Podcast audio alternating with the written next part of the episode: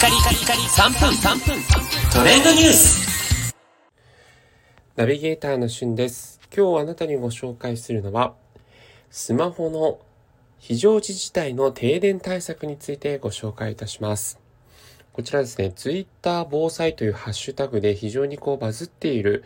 えースマホの停電対策という資料を見つけましたので、えー皆さんにですね、お伝えしていきたいと思います。まあ、先日のね、あの、東北の地震においても、未だにこう復旧、ライフラインの復旧がされていないということもあって、まあ、いつ災害によって、えー充電がですね、できなくなるか、わからないというところで、ぜひ、いざという時のために知っておいていただきたいポイントをいくつかまとめております。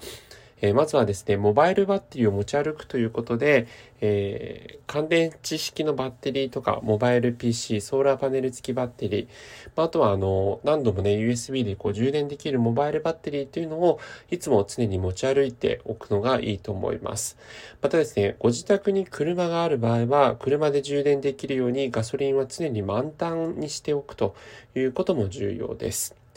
えさらに省エネな使い方を心がけるということで、低電力モード、もしくはバッテリーセーバーといったモードを、えーすぐに操作できるように、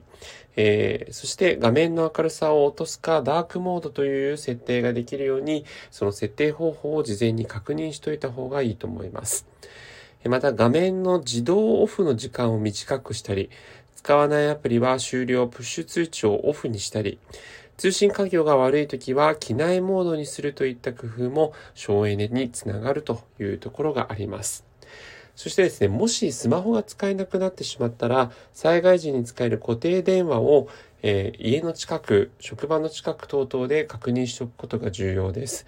公衆電話などはですね、停電時も使用できますし、コンビニ、そして公共施設などには特設公衆電話といったものもありますので、そちらもチェックしておくといいと思います。えまたですね、家族の電話番号などは紙にメモをして、えスマホのね、充電が切れて電話番号が見れなくなっても、えちゃんと電話番号を把握しておくことも重要かと思います。最後にですね、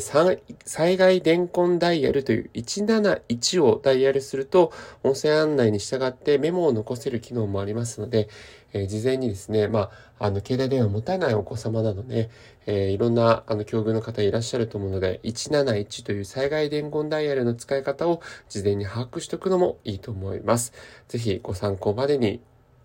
それではまたお会いしましょう。Have a nice day!